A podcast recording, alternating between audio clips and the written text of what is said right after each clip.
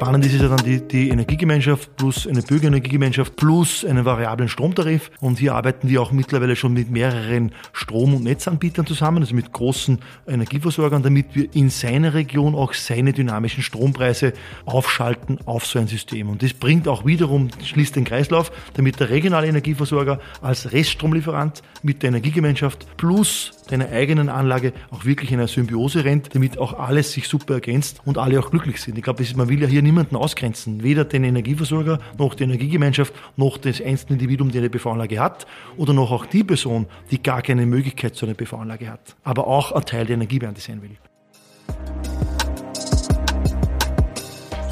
Hallo und herzlich willkommen bei einer neuen Folge von Petterjoule, dem Podcast der österreichischen Energieagentur. Äh, in der letzten Ausgabe haben wir über den Boom bei Photovoltaik gesprochen. Wir haben festgestellt, dass so viel ausgebaut wird wie noch nie, dass der Ausbau da und dort aber auch an Grenzen stößt, vor allem an die Limits der lokalen Netzkapazitäten. Und heute drehen wir dieses Thema weiter und fragen uns, welche Bedeutung intelligent eingesetzte Batteriespeicher haben könnten, um doch noch mehr PV ans Netz bringen zu können, schon während das Netz verstärkt wird, um nicht erst auf die frischen Kapazitäten warten zu müssen. Dazu habe ich zwei Gäste bei mir. Ähm, eine Petterjoule-Premiere ist für beide, aber einen kenne ich schon besser. Ähm, Franz Angerer ist der Geschäftsführer der Energieagentur und heute das erste Mal da. Hallo Franz. Hallo Christoph. Auch das erste Mal da ist Walter Kreisel. Er ist Gründer und Geschäftsführer der Neom Group. Hallo Walter. Hallo, grüß euch. Walter, bitte erzähl uns ein bisschen was über dich und dein Unternehmen. Ja, danke für die Einladung und danke, dass ich äh, hier sein darf. Die Neum ist ein europäisches Unternehmen, welches ich in Österreich 2018 gründen habe dürfen.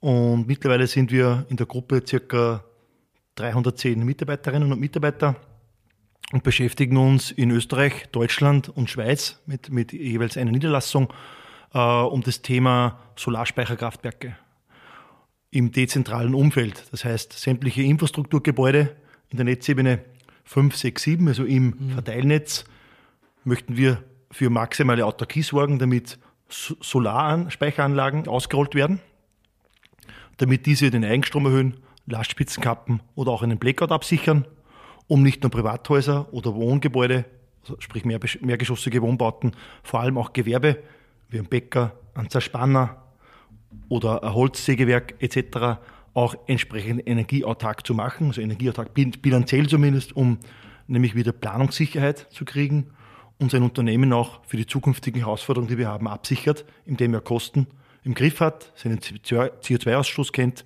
und auch eine sichere dezentrale Energieversorgung in seinem System hat. Mhm. Energieautark in deiner Definition heißt dann ähm, nicht als Insellösung, sondern schon natürlich mit Netzanbindung und es geht darum, den äh, Eigen, Eigenanteil der Erzeugung zu steigern. Ja. Genau, Energie, also energieautark, energiebilanziell autark. Genau. Ja. Ähm, das heißt, äh, dass ich mehr Strom produziere, wie ich verbrauche, mhm. im besten Fall. Ja ähm, ist halt immer abhängig von einer gewissen Gebäude- oder Infrastrukturarchitektur mhm. und von den ausgerichteten Sonnenflächen. Aber genau um das geht es. Im Gegenteil, das Netz, und darum finde ich die heutige äh, äh, Runde sehr spannend. Ich sehe das Netz als sehr, sehr großes Potenzial. Mit dem das Stromnetz ist ein sehr, sehr großer Markt, der sich ebnet und den man ja auch zu seinen Gunsten verwenden kann. Also ein Netz ist ja per se nicht schlecht, ein Netz mhm. ist gut. Es eröffnet mir einen gewissen Energiemarktzugang, das Tor zu einer, zum Energiemarkt wo ich auch, wenn ich ein cleveres System dahinter geschaltet habe, eher sogar einen Kapitalzufluss generiere wie einen Kapitalabfluss. Mhm. In das Thema wollen wir heute ein bisschen genauer reinschauen. Ähm, ich bin auf euch gekommen, weil ich mit einem deiner über 300 Mitarbeiter gesprochen habe äh, auf einer Konferenz äh, in Linz, auf der ich war, da aufgebaut gehabt, einen Stand mit Batterien und äh, erklärt auch, wie dieses System funktioniert. Und wir schauen heute ein bisschen rein, auch wie man mit diesen Batterien, wie du gesagt hast, auch Lastsp äh, Lastspitzen kappen kann, äh, Eigenverbrauchsanteile steigern kann äh, und welchen Beitrag diese Speicher auch für eine gewisse, man nennt das immer Systemdienlichkeit, Netzdienlichkeit haben können. Franz, was sollen unsere Hörer und Hörerinnen über dich wissen? Eine gute Frage. Was sollen sie über mich wissen? Etwas, etwas ganz Grundsätzliches. wir, wir, wir Menschen sind immer getrieben von, er, von Erlebnissen und von, von Erinnerungen an etwas, das unser, unser Tun dann irgendwo lenkt. Und ja, ich hatte das Glück, in der ersten HTL im Jahr 1978 einen uralten Chemieprofessor zu haben, der uns eindrücklich erklärt hat, wie Klimawandel funktioniert. Das ist bei mir richtig eingefahren und hat mich im Prinzip mein, mein ganzes Leben lang nicht mehr verlassen. Die Sorge und die Angst einfach vor, vor dem Klimawandel. 1978 war das ein Thema, das noch wirklich niemand interessiert hat und das wirklich mit dem keiner was zu tun gehabt hat. Nachdem das heutige Thema hauptsächlich Photovoltaik und Speicher sind, noch ein paar Geschichten zum Thema Photovoltaik. Wir haben Photovoltaik in, meiner, meinem vorigen Job beim Land Niederösterreich war Photovoltaik ein Thema, das wir, ich glaube, zehn Jahre lang überhaupt nicht ernst genommen haben. Photovoltaik war super, um Taschenrechner zu betreiben, aber dass es energiewirtschaftlich interessant wird, haben wir bis 2010, 2011 schlicht und einfach nicht geglaubt. Ich habe dann 2010 ungefähr gab es, gab es zwei Ereignisse, die wirklich zu einem Umdenken geführt haben. Das eine war Rudolf Zauner vom Verbund. Der Rudolf Zauner hat eine große Frage, die in mir immer geschlommen ist, wirklich beantwortet, was die Lebensdauer von Photovoltaikanlagen angeht. Ich habe immer daran gezweifelt, dass diese Anlagen wirklich über 20, 30 Jahre halten.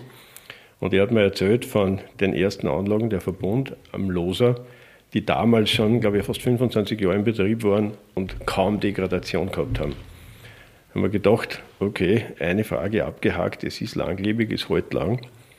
Und das zweite waren dann die Ausbauzahlen in Deutschland, die auch zu uns herübergeschwappt sind, von 2010, 2011 bis 2013 mit 7 Gigawatt pro Jahr. Mhm. Das war die endgültige Entscheidung, auch innerlich, dass Photovoltaik energiewirtschaftlich interessant wird. Mhm. Eine, eine, ganz ähnliche Entwicklung ist das Thema Speicher. Mhm.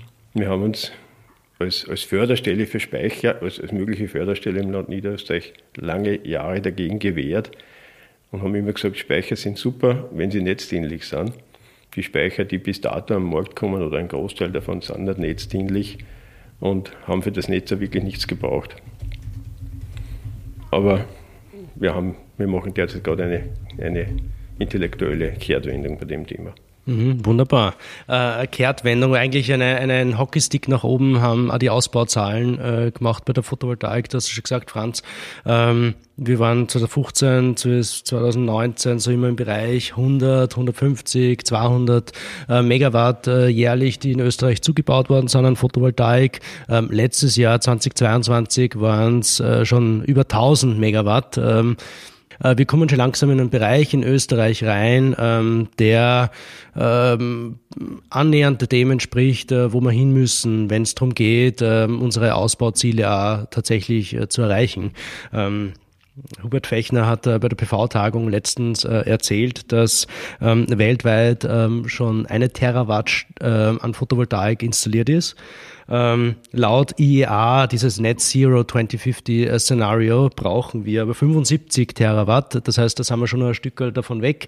Ähm, in Österreich ähm, spricht das äh, Transition-Szenario vom Uber für 2040 von 41 äh, Gigawatt äh, PV-Leistung. Jetsomotiv haben wir aktuell 5,5 bis 6 Gigawatt würde ich annehmen. Äh, das heißt, wir sind schon ein bisschen weiter als im globalen Durchschnitt, äh, aber trotzdem ist noch ein Riesenweg ähm, vor uns. Äh, das heißt, das Tempo, das wir jetzt haben, müssen wir beibehalten, im besten Fall nur steigern, aber wir hören doch immer wieder Stimmen auch, die sagen, das geht jetzt schon langsam alles zu schnell. Ähm, unsere Netze, die Kapazitäten kommen da nicht mit. Äh, beispielsweise, äh, Franz, wo gibt's da noch irgendwelche Probleme? Kannst du uns da einen Überblick geben, wie es darum um das Thema aktuell steht? Ich glaube, die größten, die, die größten Themen haben wir in unseren Köpfen die, diese, diese Zahlenspiele, die der Hubert Fechner da erwähnt hat, und diese, diese extremen Erwartungskurven nach oben, die führen bei uns intern zu, zu einer gewissen Blockade, weil es sich nicht vorstellen können. Ich glaube, das ist einer der größten Probleme. Ich kann mich erinnern, vor zwei, drei Jahren, als die ERG-Diskussion begonnen hat, haben wir ständig, auch aus der E-Wirtschaft, so Meldungen gehört, wenn wir dieses Ziel erreichen wollen, dann müssen wir alle sieben Minuten, alle acht Minuten eine PV-Anlage ans Netz geben. Diese, diese Meldungen sorgen dafür, dass das Ganze nicht geglaubt wird. Also niemand kann sich das vorstellen, was ist passiert. Derzeit werden wahrscheinlich alle fünf Minuten Anlagen ans Netz genommen. Mhm. Wenn, man, wenn wir über solche, über solche Zahlen reden, das führt, das führt immer dazu, dass, dass es zu einer, in eine totale Glaubwürdigkeit kommt. Das macht mir immer wieder Sorgen bei solchen Zahlen. Und wir, wir, wir, wir wissen ja, dass Kurven oft viel schneller und steiler nach oben gehen, als wie wir es uns vorstellen können. Dass man in einer exponentiellen Aufwärtsbewegung ist, äh, merkt man äh, nicht, wenn man drin ist, sondern erst im Nachhinein. Ja.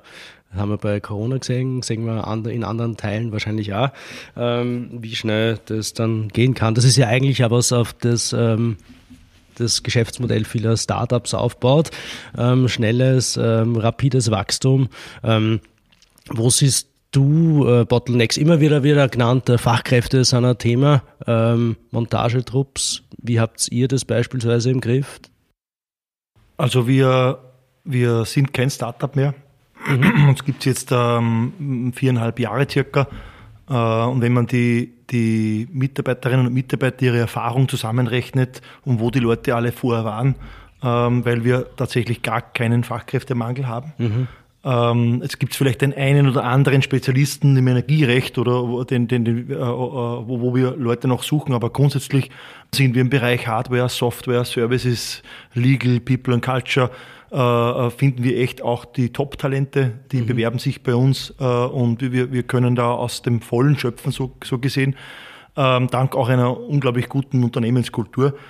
Aber äh, wir haben unser Geschäftsmodell gefunden, wir haben unsere Prozesse etabliert und wir sind ein sehr, sehr zuverlässiger Partner, was das betrifft. Also nur als eine, eine Kennzahl, äh, wir haben bereits im Feld zwei, also eine, eine, eine, wir haben über 12.000 Nutzer äh, mhm. Äh, in, unseren, in unseren Applikationen. Das sind über 6.200 Standorte und knapp 30.000 Geräte, die in unserem virtuellen Kraftwerk alle 50 Millisekunden in die Cloud telefonieren.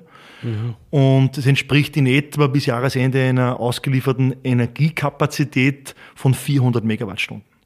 Und das ist der, die Firma Neum, unsere Mitarbeiterinnen und Mitarbeiter haben 400 Megawattstunden, entspricht zwei, zweieinhalb Pumpspeicherkraftwerken. Mhm an variable an, an Speicherkapazität. An reine Speicherkapazität, ja. ja. An reine variabler Flexibilität im Netz, die wir nicht nur felddienlich, also für Eigenstromerhöhung, Lastspitzenkappen für die, für, das, für die Investition des Endanwenders, des Kundens, Privat oder Gewerbe, dienen, sondern der auch mit, mit Softwareprodukten von uns, äh, wir nennen die Skills, nämlich nicht nur in Energiegemeinschaften automatisiert für mehr Autarkie, bilanzielle Autarkie sorgen kann, sondern auch an dynamischen Strommärkten äh, äh handeln kann. Und äh, diese Verschneidung der Geschäftsmodelle von Batteriespeichern in Kombination mit Photovoltaikanlagen machen das System natürlich unglaublich rentabel. Und, äh, und diese, diese, das Spannende ist, äh, dass sobald der Kunde einen Smart Meter hat, und hier ist Österreich ja gar nicht so schlecht unterwegs, sage mhm. ich mal, in gewissen Bundesländern sogar sehr gut, ja. ähm, hat der Kunde schon, schon so eine, ich nenne es mal eine Box der Pandora, wo er, wo er, wenn er jetzt investiert, ja, auch jetzt die Förderungen noch sehr hoch sind und auch trotz bedingten oder reglementierten Netzzugängen tatsächlich auch eine sehr, sehr hohe äh, Rentabilität erwirtschaftet. Mhm. Vor allem, weil er den, den, den Multi-Use-Case, so wie wir das nennen, von zwischen seinen ne felddienlichen und netzdienlichen Anwendungsfällen tatsächlich den Zugang zur Elektromobilität, den Zugang zur Wärme und Kälte oder den Zugang zur Prozesswärme, mhm. aber auch dann schlussendlich zur Elektrizität äh, äh, sage ich mal, den volatilen Strompreisen, die wir haben, und das spätestens mit der Ukraine-Russland-Krise ist uns das, ich habe mir das, hat, hat, hat uns das die Wahrheit gezeigt, wo wir, wo wir stehen, ja, in der, in der Unabhängigkeit, äh, kommen immer mehr Gewerbekunden, aber auch Private, die sagen, ich will wirklich unabhängig sein, nämlich mit einer eigenen Investition, die sich sehr, sehr schnell rechnet. Und das ist das Spannende, wo wir heute sicher noch ein bisschen drüber reden werden, äh, dass man auch sieht, eben wie diese exponentielle Wachstum tatsächlich möglich ist. Und dank unserer Systempartner, also wir beliefern circa 350 Installationspartner als verlängerte Werkbank, mhm. denen wir helfen, dieses, dieses Solar neu zu denken und eben nur mehr Solaranlagen am Gebäude, an der Fassade, am Carport zu bauen äh, oder auch an der Freifläche, die mit Flexibilität und mehr Gleichzeitigkeit mit, aufgrund von dynamischen Verbrauchen ja, mhm. oder aufgrund von Speichern äh, ausgestattet sind. Mhm. Und was mich vielleicht, äh, was super wäre, wenn wir auch hier noch über mögliche Ausbauziele, Freiflächen, wir sollten einfach in den Genehmigungsprozessen ja, wo wir Ackerflächen oder Freiflächen genehmigen oder, oder Anlagen einfach mehr Speicher in die Genehmigungsprozesse mit hineinnehmen und sogar eine Abnahmepflicht von Energiegemeinschaften. Und wenn wir hier es schaffen, mehr Flexibilität ins System zu geben, dort vielleicht auch die Förderung in Richtung hintreiben, nicht, dass ich mhm. einen höheren Gleichzeitigkeitsfaktor habe, äh, dass ich auch demnach dort eine höhere ähm, ähm, eine höhere Netzsicherheit habe, die in letzter Konsequenz auch etwas wert ist. Du, hast, du meinst, dass ähm, Freiflächenanlagen nur mehr in Kombination mit Speichern errichtet werden beispielsweise? Ja, mhm. und auch äh, dieser Speicher einen, einen, ein, eine Primär- oder Sekundärregelenergiestrategie fahren können mhm. muss, plus eine Arbitrage am Netz fahren können muss, plus die, die, die Spitzen vom Netz nehmen kann von der Einspeisung, ja, plus eine Menge von 20, 30 Prozent nicht am Spotmarkt einspeisen darf, sondern auch in lokale und regionale Energiegemeinschaften einspeist, weil ich dadurch auch eine massive Netzdienlichkeit bekomme und durch diesen Multi-Use-Case nämlich nicht die Kosten raufgehen, sondern die Kosten sogar weiter runtergehen. Mhm. Ähm, wie, wie, wie, wie macht sie das aktuell? Du hast gesagt, 400 Megawattstunden Speicherkapazität sind in eurem virtuellen äh, Kraftwerk, mhm. ähm, in eurem virtuellen Speicher drinnen. Ähm, bietet ihr solche Regelleistungen schon an? Ja, äh, ja. Ähm, man, man, muss äh, hier sagen, virtuelles Kraftwerk, vielleicht für die Zuhörer, äh, virtu virtuell ist in Wirklichkeit nur die Software, die in der Cloud läuft. Ja? Mhm. Aber äh, das Kraftwerk ist tatsächlich physisch. Sprich, ja, es sind dezentrale ja dezentrale Produktions- und Speicherkraftwerke mhm. am Netz, ja, die, die über, über eine Software orchestriert werden. Und diese Softwareorchestrierung baut natürlich über das Internet ihren eigenen äh, Datenlayer auf. Ja? Und er ist natürlich allen Cybersecurity-Standards äh, hält der stand. Also wir mhm. haben äh, über 60, 65 Softwareprogrammiererinnen und Programmierer äh, in Freistadt sitzen, aber auch hier in Wien und auch in Bayern mittlerweile in Deutschland, wo wir genau diesen, ich nenne das jetzt diesen, dieses auf der einen Seite das Energiemanagement, weil man darf ja nie den netzdienlichen Ansatz verlieren, denn Netz, der netzdienliche Ansatz ist der, der die Sicherheit der Anlage gewährleistet. Zum Beispiel niemals eine Vorzählersicherung schießen die gilt es zu bewahren. Das heißt, äh, sollten die Strompreise negativ sein, so wie es zu Pfingsten war, und das Solarspeicherkraftwerk fängt an, Energie zu ziehen vom Netz, ja, mhm. dann verdient es ja Geld, dann darf ich niemals die Netzvorteilsicherung äh, äh, aufgrund von Geldgier äh, die, die, technische Anlage in, ins Risiko äh, katapultieren. Das heißt, es gibt Abhängigkeiten, die sind auf der einen Seite technisch und auf der einen Seite ök, ök, ökonomisch, ja, äh, um einen ökologischen Aspekt zu generieren, nämlich in mhm. letzter Konsequenz. Ja. Und diese, diese diese Verantwortung, vor allem jetzt im Verteilnetz zwischen der Netzebene 5, 6 und 7, nicht, zwischen Mittelspannung und Niederspannung, dass wir diese Daten in einem 50 Millisekunden Fenster aller Trafos und Umstromwerke brauchen, zugänglich brauchen, über vielleicht eine EDA-Portal. Das ist, dieses, die Wahrnehmung ist nicht da. Mhm. Also wir diskutieren mit Netzzugängen, wo es heißt, 10 äh, Megawatt Speicher würde ein Netz entlasten, nämlich dann, wenn Sonne, Wind und Wasser besonders günstig ist, nämlich genau dann, wenn unsere Verteilnetze überlastet sind aber dann darfst du nicht dynamisch, äh, dynamisch am Netz fahren, sondern du musst sogar hier äh, einen fixen Zeitpunkt über Art Grundsteuersignal, ja, deinen Speicher über vier Stunden abschalten, weil du könntest einspeisen. Aber nur dann kann ich auch nicht Energie rausziehen. Mhm. Also wir haben hier echt ein Problem zwischen dem monopolistischen Netzversorger und den äh, liberalisierten freien Energieversorger, das schlussendlich sogar dabei aufhört, dass Pumpspeicherkraftwerke im Ellbogen, im letzten Paragraphen, befreit sind von Netzkosten und ich glaube, ihr wisst gut genug, wie viele Pumpspeicherkraftwerke nicht mehr Primärenergie machen, sondern Arbitrage. Das heißt, für den eigentlichen Nutzen gar nicht mehr da sind, sondern nur zum Geld drehen. Äh, und Batteriespeicher im Arbitragefall nicht netzbefreit sind, netzkostenbefreit sind. Ich glaube, da ist eh schon Überarbeitung des LWOG, ELWG, ähm, eine Neufassung am Weg. Ähm, das Thema Batteriespeicher wird da sicher auch aufgegriffen, gerade in der Regulierung wahrscheinlich auch ein großes Thema. Ich meine, da gibt's ja, da gibt's ja immer wieder, äh, sage ich mal, das, so Statements, da, die sagen, Batteriespeicher sind eigentlich nicht so gut beim Endverbraucher aufgehoben, sondern besser wäre es, Ortsnetzspeicher bei der Trafostation äh, zu betreiben. Ähm, was sagst du da? Also es wird, es wird, äh, es wird Speicher auf allen Ebenen ja. brauchen. Wir mhm. haben ja vom, vom Trafo bis zum Abnehmer auch genauso ein Querschnittsproblem. Äh, nehmen wir nur einen Trafo-Ausläufer, Müllviertel mit fünf Bauern, die alle äh, Milchbauern sind und die alle zur gleichen Zeit ihre äh, Milchwaschanlage einschaltet und mhm. ein Trafo ein Spannungsproblem haben. Oder die Bauern wiederum zum, Son zum Mittag, äh, zu Ostern schon äh, die Spannung äh, durch die Decke fährt, das Wechselrichter abschalten. Das heißt, mhm. wir, wir haben eigentlich auch schon Probleme auf der kleinsten Netzebene. Wir haben somit auch Querschnittsprobleme bei den Trafos und von den Trafos zu den Mittelspann, über die Mittelspannung bis zu den Umspannwerken. Mhm. Und ich glaube, es braucht auf der einen Seite diese Speicher bei den Kunden, die die höchste Wirtschaftlichkeit haben.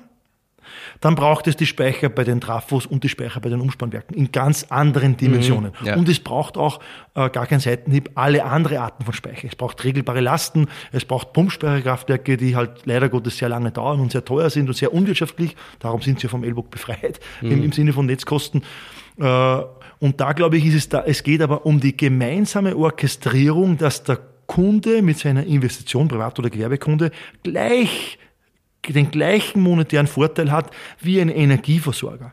Weil diese, diese Kunden würden schon längst mehr Kapital bereitstellen, wir würden bestehende Netze verwenden können, um in einer gemeinsamen Orchestrierung praktisch, nennen wir es sowas wie eine iCloud oder eine Dropbox, ja, einen virtuellen Speicher, der nämlich dann über meinem Speicher zu Hause hinausgeht mhm. und für mich da sein kann, für die Energiegemeinschaft da sein kann, für die Arbitrage da sein kann, für PRL und SL. Und das übersteigt halt digitale Dimensionen, die halt sehr oft in den, sage ich mal, in den, in den behüteten, sicheren Unternehmen, die für Österreich Sicherheit sorgen und die Netze bauen, das ja wirklich eine große Verantwortung ist, ich will das jetzt echt nicht, soll kein Seitenhieb sein, in keinster Weise, halt für absolute Verunsicherung sorgt, hier äh, auch exponentiell in der, in der Datenqualität und in den Geschäftsmodellen unserer Netze zu denken. Und das ist die Herausforderung, die wir haben, wo mhm. praktisch irgendwo zwei Systeme wenn die sich besser verstehen würden, ja, im Business Case selbst und auch das Gesetz sein, sein Tribut zollen würde, ja, dass wir hier viel, viel schneller sein könnten. Also wir mhm. hätten, wenn, wenn die Förderungen und die Gleichberechtigung da wäre, hätte die Firma Neom in diesen viereinhalb Jahren weit über zwei oder drei Gigawattstunden ausholen können. Mhm. Also wir werden nicht, wir werden eigentlich sogar gebremst. Ja. ja. Der Walter hat jetzt eh alles, alles vorweggenommen, danke, das ist immer super. Aber wenn die Gäste das machen, ist das okay. Wir haben, wir haben eine, eine ganz andere, ganz andere Sicht, Sicht mit genau dem gleichen Ergebnis. Ich, ich sehe derzeit bei der, beim Photovoltaikausbau die Netze als, als nat, natürliche Grenze. Mhm. Wenn wir über 12 Gigawatt Photovoltaikausbau in 2030 reden und wir wissen, dass die Netzlast irgendwo im Bereich von 8 bis 10 Gigawatt sein wird in der Zeit, dann ist es ganz klar, dass man mit dieser Leistung und mit diesen Strommengen irgendwo hinkommen muss.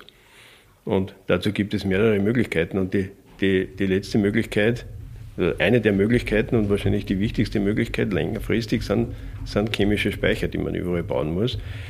Das heißt nicht, dass man nicht die Netze ausbauen muss, man muss die Netze in allen, in allen Ebenen verstärken, bis hinauf zu den Übertragungsnetzen. Wir werden auch die großen Speicher in den Alpen auch für die Photovoltaik später noch nutzen. Das heißt, die Diskussionen über Verstärkung von Übertragungsnetzen, die werden wir uns nicht ersparen, die wird auf alle Fälle kommen. Wir werden sehr viel Intelligenz bei den Verbrauchern ansiedeln müssen, wie du auch vorher schon gesagt hast um Strom dann zu verbrauchen, wenn er da ist. Und das, das, das Letzte und meiner Meinung nach das Wichtigste, weil es universell einsetzbar ist, sind dezentrale Speicher. Und die dezentralen Speicher, wie ich jetzt nicht anders sagen können, die werden wir in allen Netzebenen brauchen. Wir werden sie bei den Kunden brauchen. Sie werden, möglicherweise gibt es neue Geschäftsmodelle, um sie bei Ortsnetztrafos zu platzieren, um einfach den, den Haushalten, die da dranhängen, diese Speicherkapazitäten auch zur Verfügung zu stellen. Das braucht Änderungen im, in den gesetzlichen Rahmenbedingungen, damit ich das machen kann. Aber genau diese Speicher braucht es in neuen, in neuen Netzebenen. Es führt einfach dazu, dass der Ausbau der Netze erheblich, erheblich langsamer vonstatten gehen muss. Es spielt ohnehin, wenn, wenn wir zehn Jahre in die Zukunft denken, und in Europa überall Photovoltaik ausgebaut wird, und das wird mhm. passieren, dann werden wir diese Leistungen nicht mehr, nicht mehr über die Netze schirmen können. Wir müssen sie vergleichmäßigen. Und vergleichmäßigen bedeutet, ich habe versucht, mit vielen Leuten zu reden über, Foto, über konstante Einspeisung von Photovoltaikanlagen über 24 Stunden. Ich habe ausschließlich Kopfschütteln geerntet. Das kann sich einfach niemand vorstellen. Dabei ist es nichts einfacher als das. die Speicher werden günstiger, die Speicher werden intelligenter. Ich muss nur, sie müssen nur groß genug sein, um einfach die Tageserzeugung möglichst zu vergleichmäßigen oder dann einzuspeisen, wenn der Strom teurer ist an den Tagesrandzeiten. Ähm, ich möchte da, äh, super, da, da, danke, ähm, äh, äh, weil Christoph, du vorher gesagt hast, ähm, es schaut so aus, wie wenn die PV-Anlagen das Problem verursachen. Mhm. Und ich würde mal sagen, es wird das Argument sich relativ zeitnah drehen, denn es ist auf der einen Seite der unglaubliche Energiehunger von Elektrizität, von mhm. einer sehr gut kapitalisierten und übersozialisierten Gesellschaft. Und weil wir auch dekarbonisieren wollen, wir haben alle den Sinn dahinter verstanden, bis auf ein paar. Und und das, das Problem sind nicht die PV-Anlagen, sondern wir werden relativ schnell das Argument in die Richtung drehen, gut, dass wir PV-Anlagen, also sprich Erzeuger im Verteilnetz haben, sonst könnten wir die Mengen gar nicht mehr produzieren. Mhm. Also das ist das, diese, also dieser Gedanke, den von 180 Grad zu drehen. Und ja, der wird ein, eine Netzherausforderung haben. Und auch da sage ich ganz ehrlich, es ist nicht einmal von Nachteil, weil somit die Investitionen auch von Privaten und Unternehmen ermöglicht werden, bei dieser Wertschöpfung mitzumachen und mit, mit daraus eine Wertschöpfung, also Mehrwert zu generieren. Und somit brauchen wir nicht von Steuergeldern diese Speicher bauen. Ja, und, und, und wenn jetzt ein, wenn einer der äh, äh, Vorstände von Energieversorgern die Netze bauen, sagt, er, er investiert drei oder fünf Milliarden in den Netzausbau, dann stimmt das ja nicht. Denn wir Bürger investieren drei oder fünf oder 15 Milliarden in den Netzausbau. Und wir können es entweder über den Verwaltungsstaat investieren oder jeder auch ein Teil mit seinem eigenen Kapital auf für seinen eigenen Haus und Hof. Wir wollen ja heute ein bisschen, ich, ich gerne einen Schritt äh, zurück machen, ein bisschen die Perspektive von Haushalten äh, einnehmen, mhm. äh, deren Motive, wieso sie PV-Anlagen, Speicher installieren. Ich habe auch sehr, sehr viele Fragen mitbekommen auf dem Weg ähm, über, über Twitter, die mir mitgegeben wurden und da würde ich gerne die Gelegenheit da jetzt äh, nutzen, um einen äh, Fachmann äh, zu befragen. Eine, Frage, eine dieser Fragen ist ja, mit intelligentem Eigenverbrauch kann man natürlich auch das Ausmaß dessen, was man an Überschuss ins Netz einspeisen muss, ähm, reduzieren und damit äh, netzdienliches Verhalten an den Tag legen und gleichzeitig die eigene Autonomie äh, erhöhen. Ähm, welchen Eigenverbrauchsanteil kann man ansteuern oder sollte man ansteuern, wenn man so ein System auslegt? Ähm, oder gibt es einen Unterschied zwischen Haushalten, Betrieben? Wie geht es ihr davor ähm, bei euren Lösungen? Das Allerwichtigste äh, ist äh, in dieser Auslegung von, von, von Systemen der bestehende Lastgang eines Kunden über das gesamte Jahr. Und der, die Verbrauchswerte und der Lastgang, also wie viel Kapazität und Leistung äh, auf ein 15-Minuten-Raster, äh, legt mal eigentlich aus, was der Energiebedarf eines eines privaten oder Unternehmens ist, sofern sich der nicht noch verändert aufgrund von mhm. Elektromobilität oder aufgrund ja. von Prozesswärme oder, oder Umstellung von äh, Gasthermewärmepumpe, ja. genau. Ja. Aber in unseren Fällen simulieren wir das gemeinsam für unsere Kunden. Wir simulieren praktisch, wie schaut ein Szenario für den, nehmen wir einen Bäcker wieder her, ja. Also er stellt seinen Ofen um auf Strom, er stellt seinen Fuhrpark um auf Strom, äh, er möchte, äh, er möchte ein CO2-freies Semmel ausliefern und hat vielleicht auch einen, einen, einen, einen Kunden, der das fordert und er wird sich dann ausrechnen, wie kann ich sogar ein, ein, ein, ein Semmel heute günstiger produzieren schon, das CO2-frei ist, wie wenn ich Gas- und Dieselautos äh, dazu brauche, um mein mhm. Geschäftsmodell zu betreiben.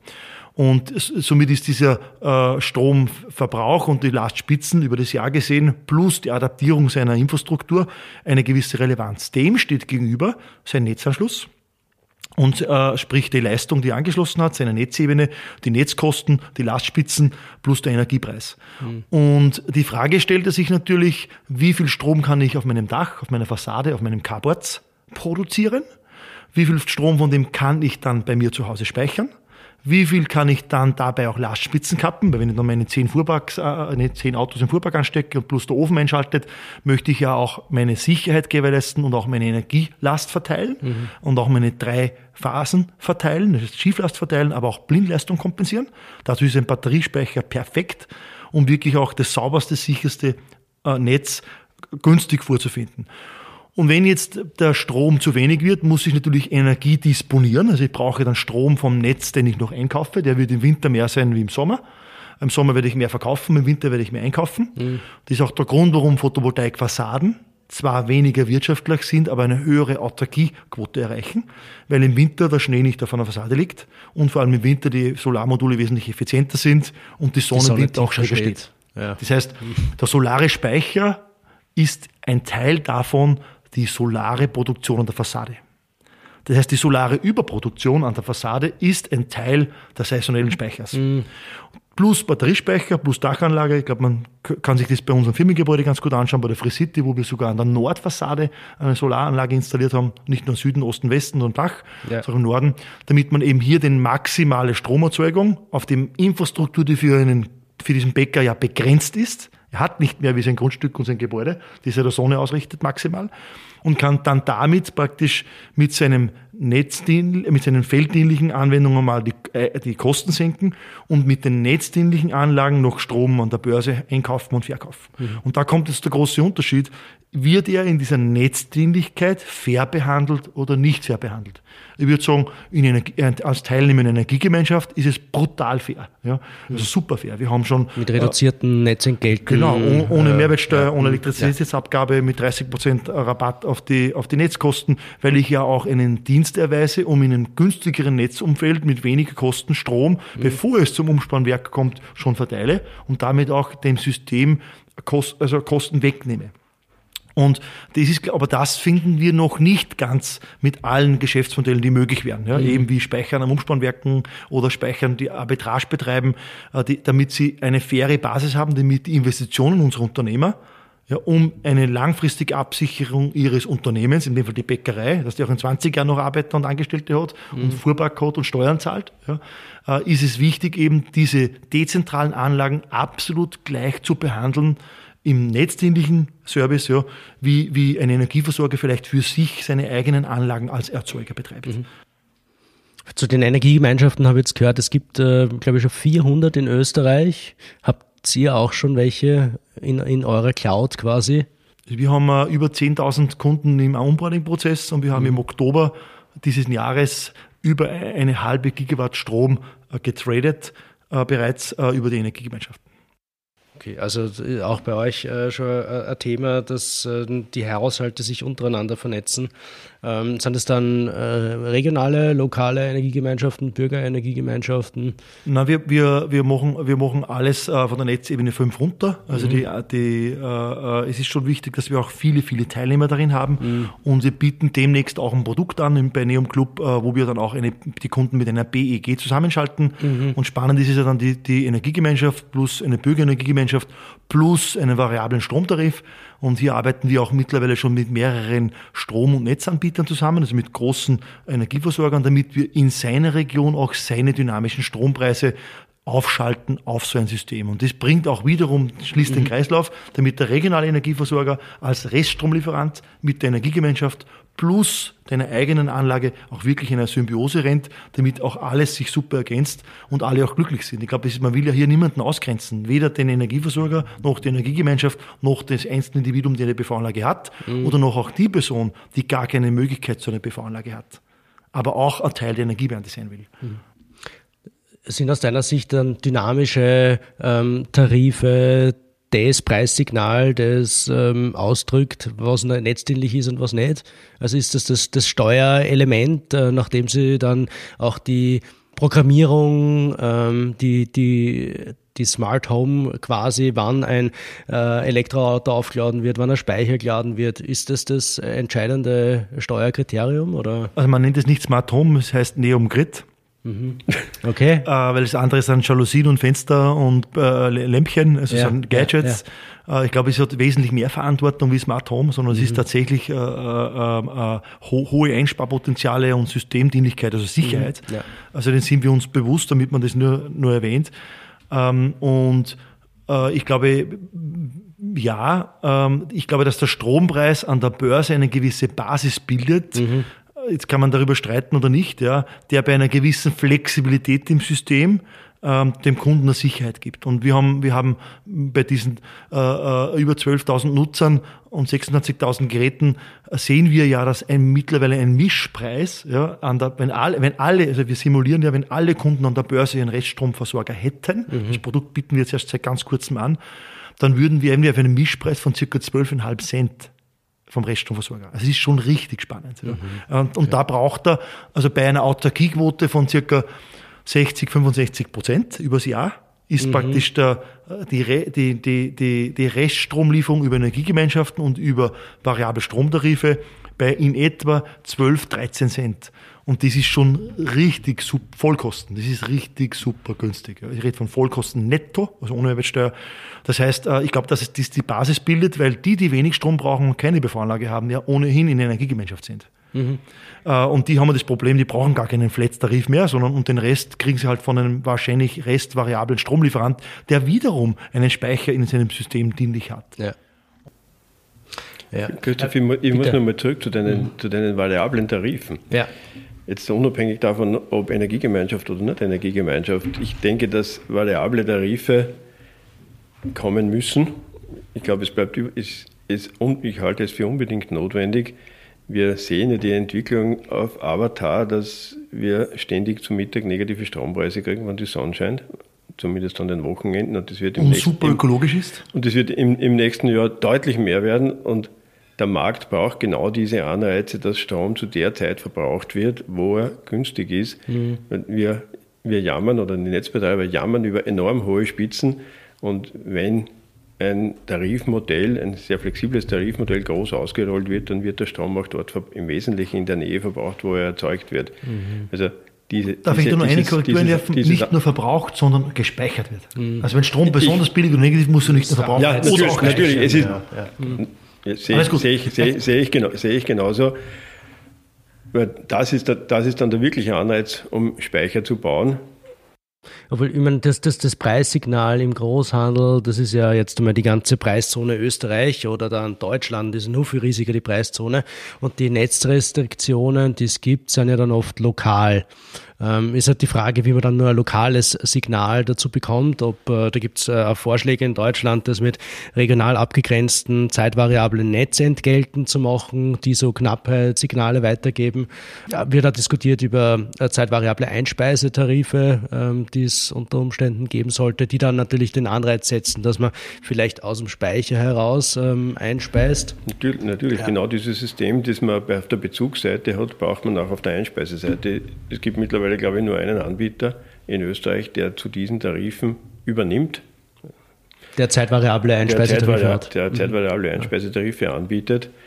Und ich glaube, genau das ist das Thema, das wir, das wir brauchen. Das, das heißt, wir brauchen Speicher und diese zeitvariablen Tarife erlauben dann, dann einzuspeisen, wenn der Strompreis höher wird. Und das ist mit Sicherheit an den Tagesrandzeiten. Und wir werden dazu kommen, dass in der Nacht die Tarife deutlich höher sind als am Tag. Genau, dies, also dieses ich, Thema glaube, lösen wir nur mit Speichern. Wir brauchen diese zeitvariablen Tarife nicht, weil wir sie ja schon haben. Das heißt, jeder, der mit seiner Freifläche am Spotmarkt einspeisen muss, ab einer gewissen Größe, rechnet ja schon längst einen Speicher mhm. weil er ja zu späteren Zeiten deutlich mehr einen höheren Preis bekommt. Ja. Das heißt, äh, die das Frage kannibalisiert ist nur, sich mittlerweile auch schon. Mi, ja. ja. absolut. Ja. Und das ist das Spannende. Man könnte maximal bei den gewissen Freiflächen-Genehmigungsprozessen überhaupt eben so eine, eine Systemdienlichkeit vorschreiben.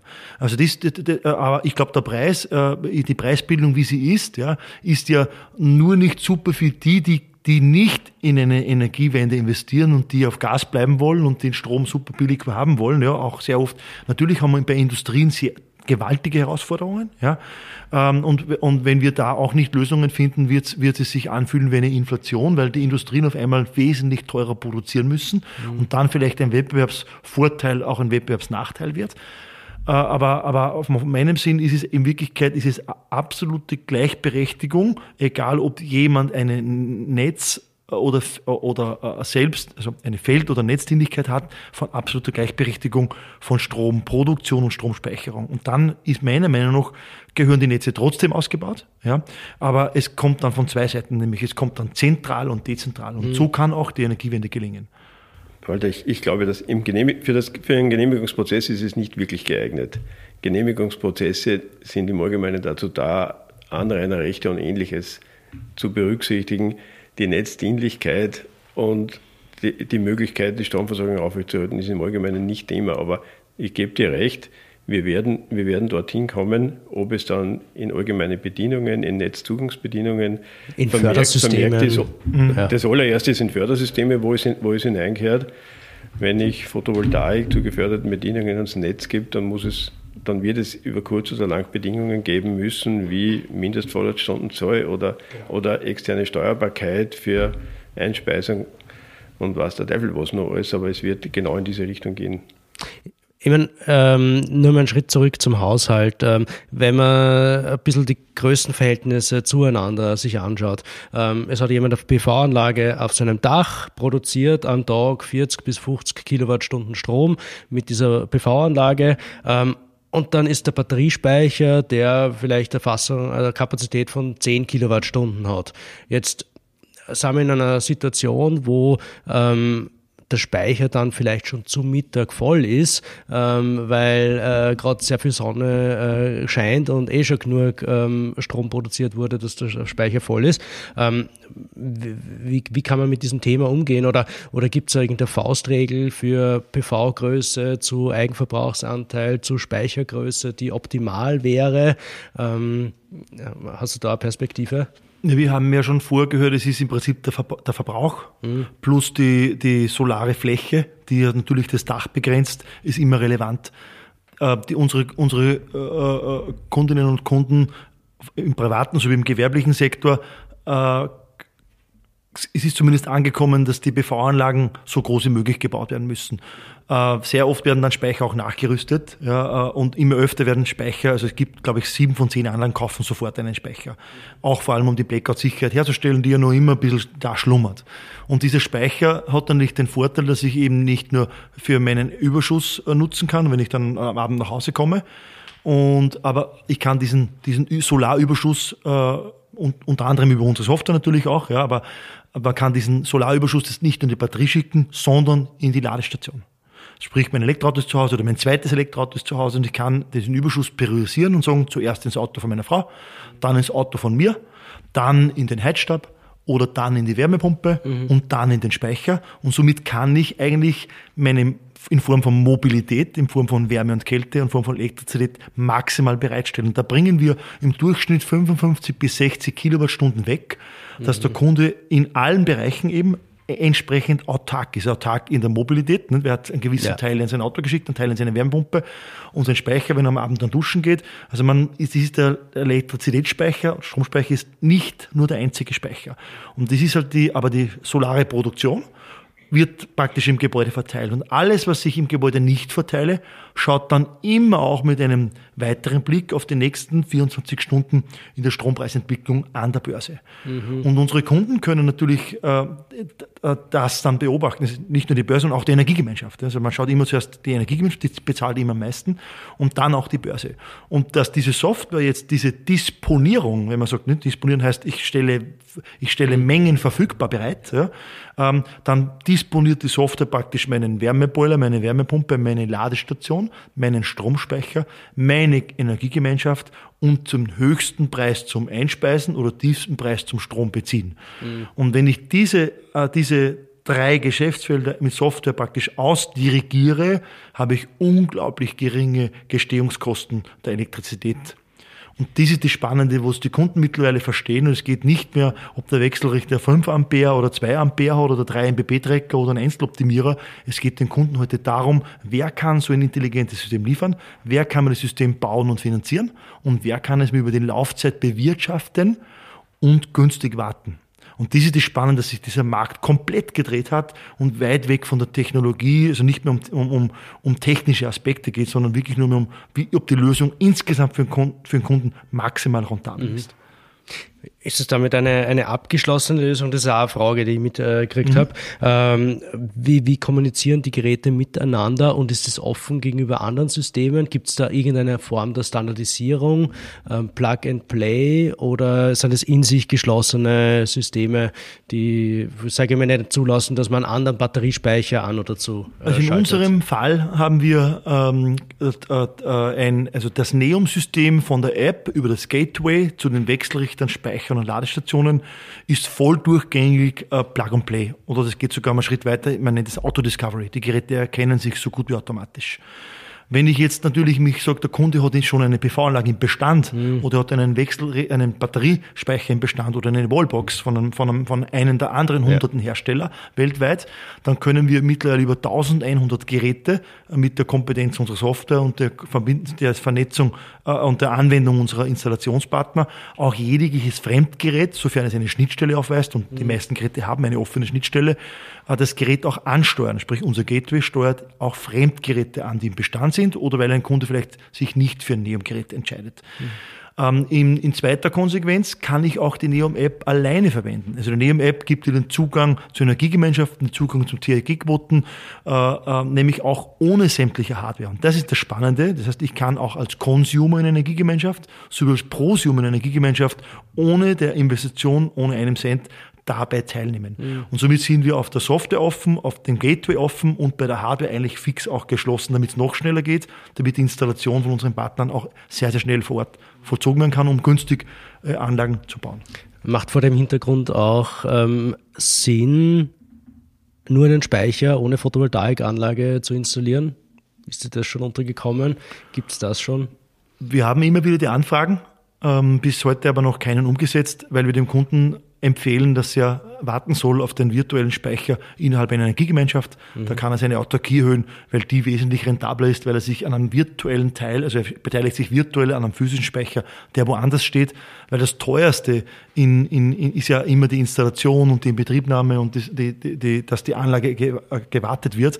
Und ich glaube, dass man hier äh, äh, eine, erinnere dich zurück auf Festplatten, eine NAS-Festplatte mit 4 Gigabyte ist deutlich teurer und braucht deutlich mehr Strom, wie wenn ich auf Dropbox oder auf, auf, auf Google Cloud äh, einen Gigabyte Daten für drei Monate aufschalte mhm. und dann wieder abschalte. Also das wird meiner Meinung nach komplett über, die, über, die, über einen virtuellen Zugang zu einem physischen Stromspeicher am Umspannwerk oder am Trafo äh, möglich sein. Und auch da haben wir schon erste Installationen gemacht, wo das auch bereits ermöglicht wird.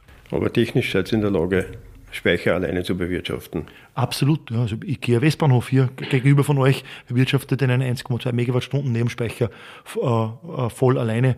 Äh, und in Summe, glaube ich, haben wir 30 bis 35 Megawattstunden Speicher, die, die auch ohne Photovoltaikanlagen für ihre Wertschöpfung sorgen. Mhm.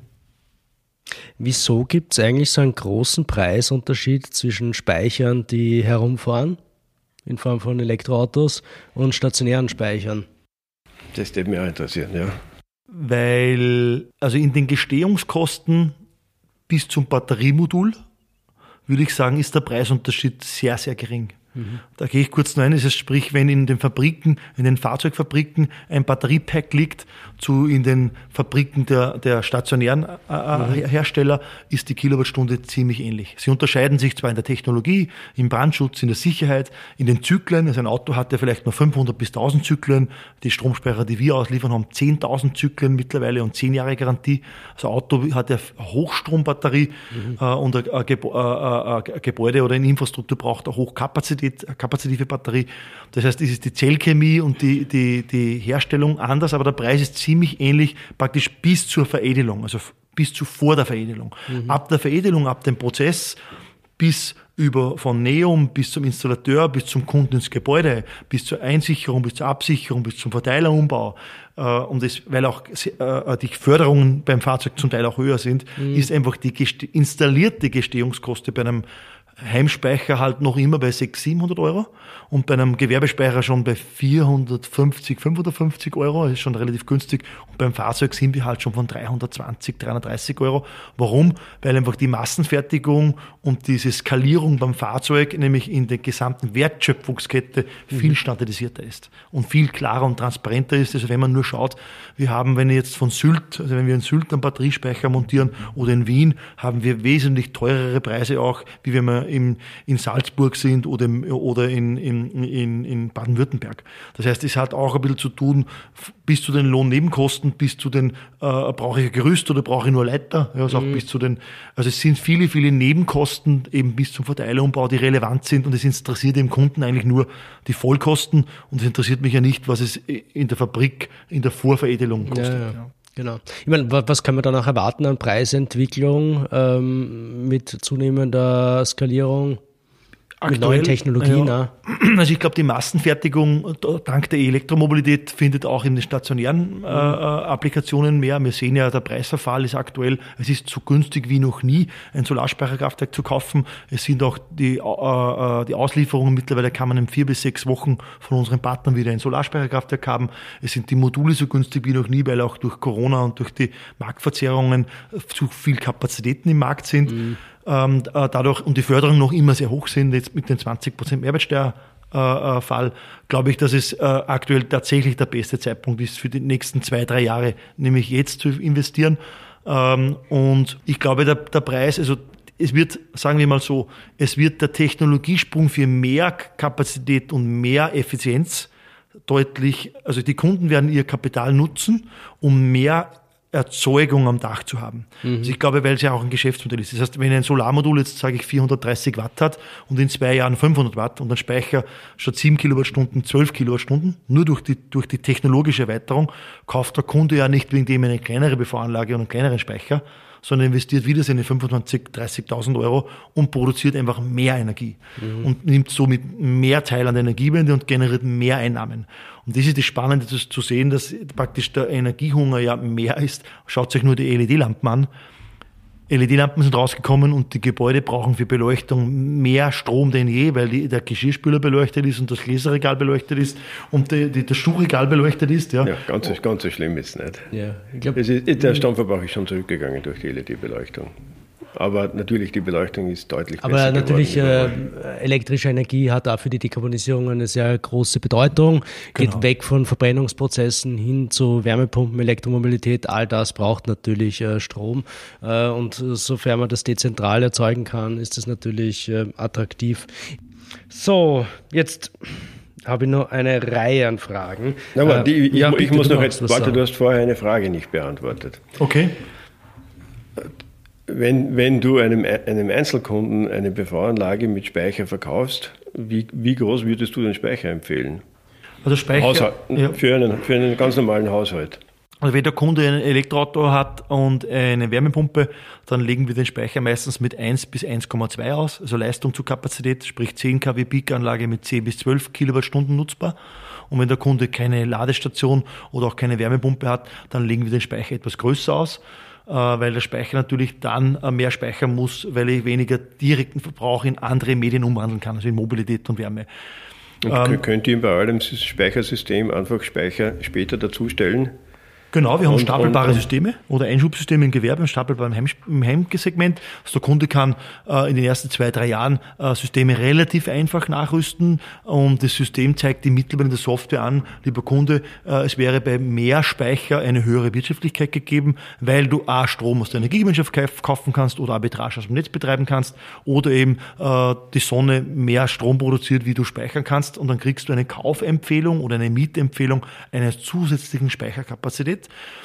und wo wir jetzt hart daran arbeiten, also wir, wir schauen, dass wir Technologien wirklich auch sehr zeitrasch immer wieder äh, an Innovationen rausbringen, ist eben, dass sich ein, ne, ein, ein Neum-Kunde auch bei einem virtuellen Neum-Speicherkraftwerk beteiligen kann, dass er im Sommer oder in den, in den Zeiten, wo es relevant ist für ihn, eben bei einem Speicher beteiligt, ja, äh, temporär, über eine kurze Zeit, ja, wo er sagt, ich bräuchte eigentlich eine höhere Autarkiequote und ob man dann den Speicher zu Hause installiert oder die Hälfte des Speichers vielleicht im Netzsystem ich nur nutzen darf für eine Gebühr, die günstiger ist als die Einsparung, dann wird der Kunde wahrscheinlich auf ein Neum GPD schalten und dann wird der Kunde sagen, bewirtschaften wir automatisch den virtuellen Speicher. Mhm. Ist dann für Kunden wahrscheinlich interessant.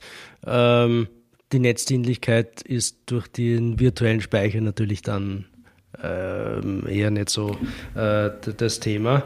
Es wird, es wird dann netzdienlich, wenn sich solche Systeme überall verbreiten. Genau. Dann habe ich automatisch auch Netzdienlichkeit, weil dann habe weil ich irgendwo wird er gespeichert. An sehr, dann habe ich an sehr ja. vielen Punkten im Netz Speicher und damit schaffe ich automatisch Netzdienlichkeiten. Man, solche Systeme machen Netzbetreiber natürlich nervös, weil sie keinen Überblick mehr haben über tatsächliche Leistungen und Leistungsflüsse und, und, also nicht, mehr, und nicht mehr wissen, wo Strom hinfließt. Also ich würde sagen, dieses System hat natürlich ein Risiko, aber es hat ein wesentlich größeres Potenzial, die, die wir gemeinsam stemmen können, wenn man natürlich die wesentlichen Daten verschneidet. Ja, aber wir sind noch nicht einmal in der Lage, diese Daten zu verschneiden, weil man diese Daten aktuell nicht kennt. Und das ist das Spannende, also wir würden gerne über die Daten verschneiden und das, die, unter welchen Bedingungen und welchen Sicherheitsaspekten das führen würden. Aber es ist aktuell sind wir tatsächlich nicht in der Lage, äh, über diese Live-Daten zu verfügen äh, äh, und, und, und genau diese Systeme oder diese, diese Wirtschaftlichkeitsberechnungen überhaupt auszulegen. Also man redet hier nach wie vor über, über Rundsteuersignale, über, über fixe Zeiten, vier Stunden bitte ausschalten, weil was wäre denn, wenn du nicht rausziehst, sondern reinschickst, dann hätten wir ein Problem. Aber in Wirklichkeit, was ist, wenn er nicht links blinkt, sondern rechts blinkt und links abbiegt, dann gibt es auch ein Problem. Das heißt, ich glaube, mhm. man müsste diesen Technologien wesentlich mehr Vertrauen schenken und nicht aus der Generalstammtisch-Argumentation sagen, es ist generell schlecht. Ja, wir, wir, wir sehen ja, auch sehr positive Entwicklungen. Die Netze, es gibt positive Entwicklungen, der Walter schaut gerade sehr skeptisch. Es gibt sehr viele positive Entwicklungen. Die Ausrollung der Smart Meter ist in okay. vielen Bereichen extrem weit fortgeschritten. Es gibt Netzbetreiber, die schauen sich die Netzsituationen täglich an und die, die Situationen im Netz ändern sich nicht von heute auf morgen. Wenn 10.000 Anlagen im Jahr dazukommen, ist das ein schrittweiser, ein schrittweiser Ausbau mhm. und sie kommen schrittweise in irgendwelche Grenzsituationen. Wenn ich Smart Meter Daten auswerte, dann weiß ich das. Und damit können Sie auch viel früher reagieren darauf, die, die Zeiten, in denen keiner gewusst hat, dass, was im Netz passiert ist, das war immer so. Netzbetreiber haben immer im Blindflug eine Netze betrieben, weil sie es nicht wussten. Es gibt keine Messwerte in, der, glaube, in der 20 kV-Ebene. Ja, und bin dich, Franz, da möchte ich dich unterbrechen. Äh, ich glaube, der Christoph, äh, es wird die Hörer und Hörerinnen super interessieren, ähm, wie viele Trafos, äh, Niederspannungs- und Mittelspannungstrafos noch trotz Smart Mietern nicht digitalisiert sind. Die, die, was, die, Trafos sind überhaupt nicht, die Trafos sind überhaupt genau. nicht digitalisiert. Und wir wissen auch nicht einmal, welche Querschnitteverringerungen zu kleine Querschnitte sind aufgrund zu hohen Lasten. Also ich glaube, wir, wir haben Smart Mieter. Ich, ich traue mich schätzen, ich weiß es nicht. Und bitte, äh, äh, ich, ich, es wird einen hohen Anteil an Smart Mieter geben, die noch nicht einmal über ihre Powerline-Adapter Daten liefern. Nur weil ein Smart Meter eingebaut ist, heißt das nicht, dass er Daten liefert. Also ich glaube, hier, hier, hier würde ich echt äh, eher, ähm, aber es ist alles gut. Wir sind wesentlich besser wie Deutschland und das ist die Basis, ja. und ich, ich glaube, das ja. aber es heißt nicht, dass wir hier aufhören dürfen. Wir müssen wesentlich mehr Daten und vor allem mit ja, gibt, fremde Player, so wie Neum, äh, die hier oder andere auch, die wir eingeladen sind, hier mitzuarbeiten. Es kann nicht sein, dass hier nur Firmen wie Siemens ja, bevorzugt werden, weil die eine Geschichte haben wie 40 Jahre. Weil bei uns arbeiten ja auch die Leute, die früher bei Siemens waren und haben haben heute nur ganz andere Möglichkeiten. Ein Beispiel, um zu nennen. Ja. Also ich glaube schon, dass wir hier massiven Druck haben, also ich verspüre hier Druck, der viel einfacher äh, gelöst werden könnte, indem man auf, auf, auf Player wie uns auch zugehen würde, aktiver zugehen würde und hier an einer gemeinsamen Lösung arbeiten würde. Und da möchte ich vielleicht noch erwähnen, äh, äh weil wir natürlich auch auf die Zeit hier schon ein bisschen schauen. Ähm, vor allem ist mir, glaube ich, was hier nicht passiert ist, dass man im mittleren Management der Energiekonzerne den Leuten für Aufklärung sorgt. Ähm, wir kriegen es ja täglich mit, wir sind ja auch Menschen wie wir, die dort arbeiten, die tatsächlich Angst haben, weil sie tausende PV-Anlagen genehmigen müssen, weil tausende Speicher kommen, die nicht wissen, ob sie morgen ihren Job noch haben oder nicht, weil nicht mit ihnen gesprochen wird, dass trotzdem Strom gebraucht wird, dass trotzdem sie sicher sind. Weil warum sitzt, warum braucht dann eine BV-Genehmigung Monate, ja, ähm, äh, äh, und nicht, nicht Stunden, weil man halt dort irgendwie glaube ich, durch nicht ausgesprochene Erwartungshaltungen in den mittleren Managementen, äh, dass die Angst haben. Und das ist auch klar, weil, weil, weil wenn ich diese Summen höre, auch, also wir haben fünf bis sechs Gigawatt in Österreich und brauchen noch 41 Gigawatt, äh, da würde ich mir schon Sorgen machen, ja, wenn, ich, wenn ich Metzger bin und alle nach veganen Lebensmitteln fragen. Und da würde ich, äh, dann ist der Metzger am Schalter schon irgendwann äh, ein Problem haben. Aber es muss dann halt der Vertreter dieses Metzgers mal aufzeigen und sagen, keine Angst, wir verkaufen auch anderes Fleisch. Ja. Nein, ich, ich, ich verstehe ich verstehe das schon. Ich verstehe dich schon. Im Start des Kriegs in der Ukraine und mit den Preissteigerungen ist da natürlich eine Lawine losgetreten worden, die Absolut. jetzt ab einmal alle überfordert hat. Das hat man bei den Energieberatungsstellen genauso gemerkt, eben wie bei den Anfragen bei den Netzbetreibern wird sie wahrscheinlich aktuell schon wieder auf ein normaleres Maß äh, eingeschliffen haben. Ich habe das gesehen bei einer eigenen PV-Anlage in Oberösterreich ist das innerhalb von einer Woche erledigt gewesen, äh, das Thema mit äh, Rückmeldung und ähm, Bescheid geben für die Rückeinspeiseleistung. Aber wir haben jetzt ähm, hauptsächlich in meinem Kopf geredet über das Modell Einfamilienhaus, Auto, Speicher, PV-Anlage am Dach. Gibt es da irgendwas für Mehrfamilienhäuser in der Stadt? Ähm, äh, habt ihr da Ideen dazu? Ich glaube, dass die gemeinschaftlichen Erzeugungsanlagen ja darüber hinaus die Energiegemeinschaften und darüber eben der variable Stro äh, Stromtarif, mhm. äh, der in einer, in, einer, in einer digitalen Art und Weise für Wertschöpfung sorgt, äh, äh, tatsächlich eine ganz, ganz tolle Lösung ist. Und äh, in gemeinschaftlichen Erzeugungsanlagen kann man ja eigentlich komplett ohne Mehrwertsteuer, ohne Elektrizitätsabgabe und ohne Netzkosten äh, fremdüblich den Preis äh, den Mietern äh, beistellen. Dann kann der Reststrom von anderen Genossenschaften und Wohnbauträgern kommen, nicht, die sich zur Energiegemeinschaft schließen. Und der Rest ist dann der Reststrom, den ich vom Reststromversorger kaufe. Also äh, das Problem nur, das ist so eine, ein Aufruf an die Architekten von Österreich ja, und an die Bauträger, man will diesen CAPEX, also den Kaufpreis einer Solaranlage, eines Stromspeicher und Ladestationen partout nicht äh, haben und nicht einmal von der Förderstelle für Wohnbauträger mhm. wird, wird reglementiert man halt den 2000 oder 1800 Euro Baukosten. Nicht? Im Neubau. Genau, im Neubau. Ja. Mhm. Ja. Und da glaube ich, das ist halt ein Fehler, weil wenn ich bei einer Gastherme oder bei der Fernwärme anschließe, dann, dann habe ich ja keinen CAPEX, aber ich zahle ja trotzdem die vollen Kosten und es kann sich nicht amortisieren. Und das ist das Spannende, ja, also wenn, da dass da vor allem im Neubau, dass man hier äh, diesen CAPEX ja äh, auch auf Mietmodelle gehen kann, also dass auch Bauträger diese Anlagen fremdfinanzieren können, also klassisches Anlagencontracting oder, oder Mietkaufvarianten und dass die hier dieses CAPEX gar nicht haben. Und wenn, und jetzt stellt euch mal vor, ich bin bei einem dynamischen Strompreis und ich bin bei einer Ferne angeschlossen und ich speise Strom, mehr Strom ein, wie ich brauche, und ich speise Überschusswärme aus einer Wärmepumpe in ein Fernwärmenetz ein, dann verdiene ich auch bei einem Fernwärmenetz Einspeisung. Das heißt, ähm, ähm, man, müsst, man muss halt immer nur das Potenzial sehen. Und, und was, wir, was erfreulicherweise ist, dass die freien äh, äh, äh, Immobilienentwickler, also die frei finanzierten Immobilienentwickler, hier eher mehr Angst haben und die Wohnbauträger und die Wohngenossenschaften jetzt dieses Feld aufgreifen und sagen, für unsere Genossen, wir müssen für günstigere Betriebs- und Energiekosten sorgen. Und die haben verstanden, wie die Auswirkungen in einem Mehrparteienhaus ist. Und das ist eigentlich super zu sehen. Und da ist der Seitenhieb beim Architekten, es, sind halt, es gibt die Architektur nicht her. Das heißt, weder die Fassade, es wird viel zu viel Glas, viel zu viel äh, nicht stromproduzierende Baustoffe verkauft, ja. sondern man muss äh, äh, ein Gebäude von der Dachseite, von der Fassadenseite, von den Carports, dort, wo es halt geht, wird halt umso, umso urbaner, umso schwieriger, mhm. ja, muss man alles dafür tun, alles der Sonne auszurichten. Wir, wir, wir, kennen die Probleme im großvolumigen Wohnbau. Es ist, mhm. es ist unendlich schwierig, Mehrheiten zusammenzubringen. Und das wird schamlos ausgenutzt von den Verwaltungen. Ja, um nichts zu tun. Aber ich, ich, um, nichts, ich möchte, um nichts zu tun. Ich ja. möchte, etwas Positives bringen. Wir haben Windkraftbetreiber, die sich über Energiegemeinschaften bereits Gedanken machen und wo wir über BEGs und EEGs Strom aus Windkrafträdern, wie es in Wien auch vom Burgenland, ja, so weit wie möglich in die Wohnungen Wind zu schicken um vor allem auch in Richtung CO2-Handel, ja, CO2-Zertifikatshandel auf Certificate of Origins, wirklich auch günstigen Strom bereitzustellen. Und das Verschneiden von, das Verschneiden dieser Parameter wird ganz, ganz spannend, dass hier, wenn hier nicht Energieversorger, ja, ich rede nicht von Netzen, Energieversorger, wirklich coole, tolle Produkte bauen, die Kunden mittel- bis langfristig alle weg sein werden. Hm. Ja. Absolut. Ich meine, dieser, Kulturwandel, den, der durch die Energiewirtschaft fegen muss, ist, glaube ich, eindeutig. Das ist aber wahrscheinlich allen bewusst. Schwer, ähm, da wahrscheinlich äh, sich auch überwinden, zu überwinden, oft äh, out of the box zu denken. Ähm, betrifft uns natürlich auch immer wieder.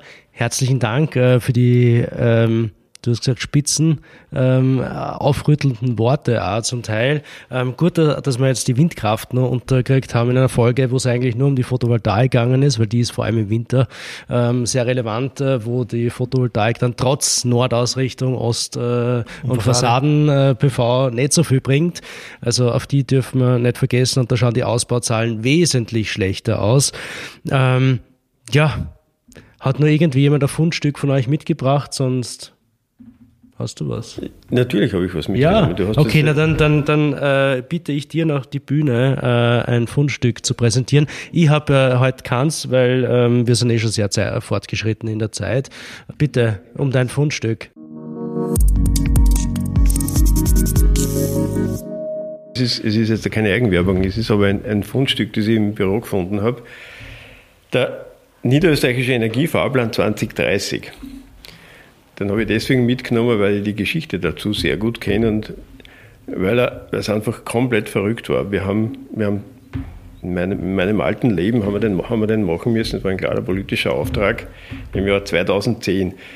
Und es gab das klar kommunizierte politische Ziel, 50 Prozent Erneuerbare für das Jahr 2030 zu kreieren und ein, ein Modell dafür zu finden.